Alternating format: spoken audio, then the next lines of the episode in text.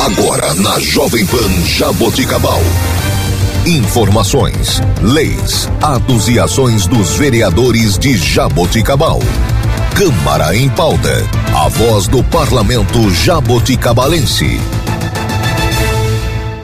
Olá, está começando o Câmara em Pauta. Eu sou Laine Maurício e você ouve agora o vereador Ronaldinho do Partido Patriota. Ronaldinho, bom dia. Bom dia, Laine, bom dia, ouvintes da Rádio Jovem Pan de nosso município de Jabuticabal, bem como dos distritos de Lusitânia, Córrego Rico e toda a comunidade rural. Novamente nos encontramos para mais um programa Câmara em Pauta. Um prazer estar aqui falando com vocês. Hoje farei um resumo do mês de novembro, que já se aproxima do fim. Em especial, nesse mês, a Câmara Municipal realizou algumas sessões solenes para homenagear nomes que marcaram o ano em nosso município. Parabéns aos homenageados desse ano e parabéns, sobretudo, pelo trabalho desempenhado por cada um de vocês para o nosso município, para nossos munícipes. Homenagem muito merecida.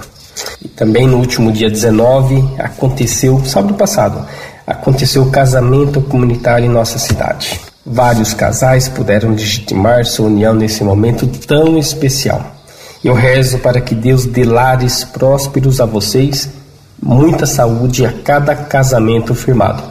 Quero agradecer muito ao nosso prefeito Emerson por mais essa conquista, por esse sonho realizado ali, junto ao casamento comunitário para tantas pessoas. Obrigado, viu, prefeito? Estava lindo, muito merecido e muito digno para todos os casais. Foi um sucesso. Parabéns ao Uricimar, todas as pessoas envolvidas que ajudaram nessa, nesse casamento onde a gente vê a felicidade de tantas pessoas. Fiquei muito feliz. Amanhã também, na Câmara Municipal, acontecerá audiência pública para a apresentação da Lei Orçamentária Anual para o ano de 2023. A audiência será transmitida pelas redes sociais da Câmara e também é possível participar, ok, pessoal? Presencialmente. A audiência terá início às 19 horas e 30, tá? Acompanhe conosco. Fiquem por dentro do que acontece em nosso município, é muito importante, porque aí quando alguém falar que a verba está indo para lá e para cá, é nessa hora que a gente pode ver, ok? Então tá tudo aí muito transparente, vai ficar gravado, dá para acompanhar depois também. Ontem na sessão ordinária começou a tramitar pela Câmara na Câmara um projeto de minha autoria que diz respeito da obrigação do atendimento prioritário aos portadores da síndrome de Down, bem como de seus acompanhantes. Pessoal, nós diariamente vemos a luta que se trava quando se fala da inclusão de minorias. Não seria diferente com os portadores dessa síndrome. É uma realidade que, mesmo com o avanço nos debates a favor da inclusão, muitas vezes nós vemos situações que constrangem ou dificultam. Como escrevi na exposição de motivos é, do presente projeto de lei, é dever do poder público fomentar as iniciativas que facilitem e, abra, e abram espaço para a discussão da inclusão e pelo melhoramento que precisamos urgentemente.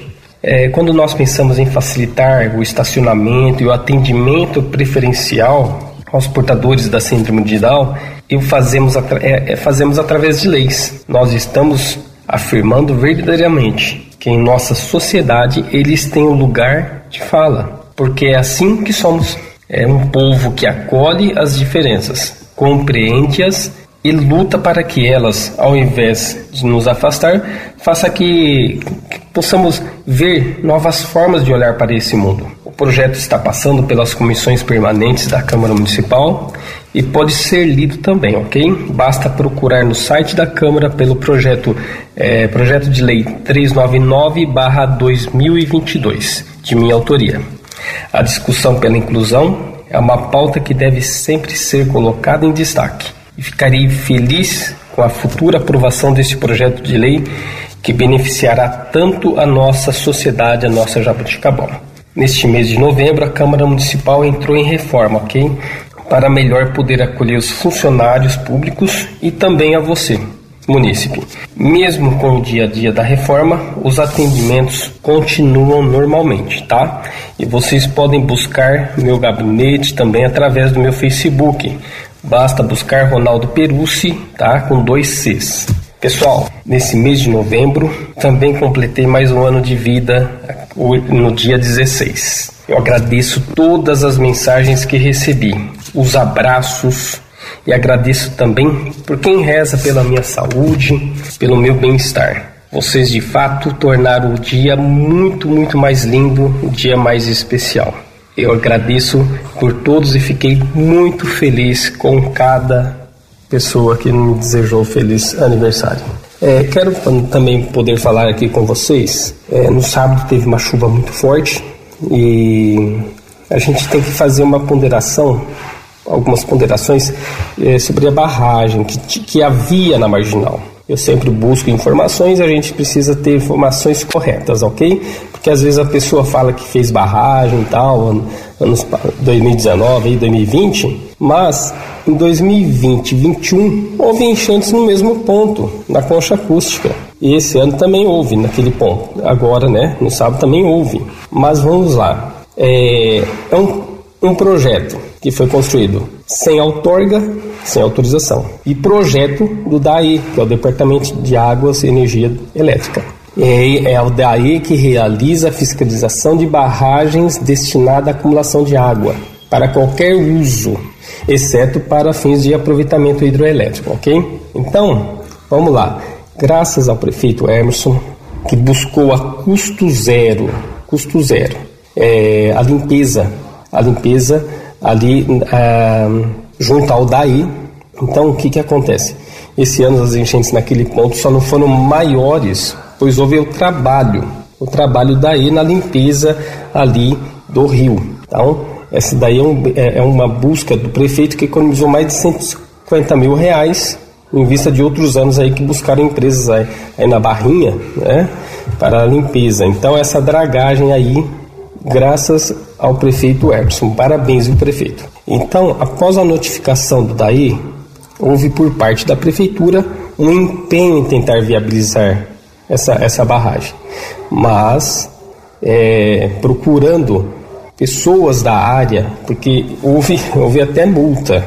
Então, quando a pessoa fala de fazer mais duas, três, é mais duas, três multas que a gente vai tomar, prefeitura municipal, sai do bolso do munícipe.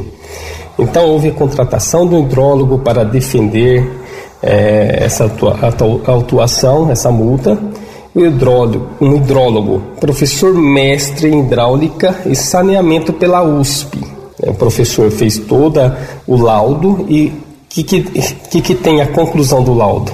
Abre aspas. Diante de todas as questões técnicas elencadas anteriormente, ou seja, falta de estudo hidrológico, falta de projeto executivo de barramento, falta de outorga do uso das águas superficiais, péssimos aspectos construtivos, a evidente falta de mencionamento hidráulico das estruturas do barramento, como vertedor, descarregador de fundo, dissipador de energia, e por questões ambientais e de segurança pública no caso de um evento de extremo de cheia do córrego Cerradinho, recomendamos a de desativação desse barramento. Não vislumbramos a possibilidade de adaptações, reformas, correções dos elementos da barragem, pois as estruturas existentes não seguiram as melhores técnicas de engenharia hidráulica, ambientais e construtivas. Fecha aspas. Então, pessoal, a gente sempre busca o correto e o certo. Então, Parabéns aí, essa barragem não estava sendo eficiente, porque já houve também, né, como diz, 2020 2021 teve enchentes também, tá? Então, para quem desejar saber mais, pode procurar os documentos, já tem os documentos na mão, já fui buscar hoje. Então, fica aí é, essa, essa minha busca também para ver se estava tudo ok bar, essa barragem ou não. Pessoal, finalizo aqui nosso programa, reforça a importância da vacinação, inclusive nos pequenos, tá? A partir de 3 anos de idade. Vamos cuidar de todos.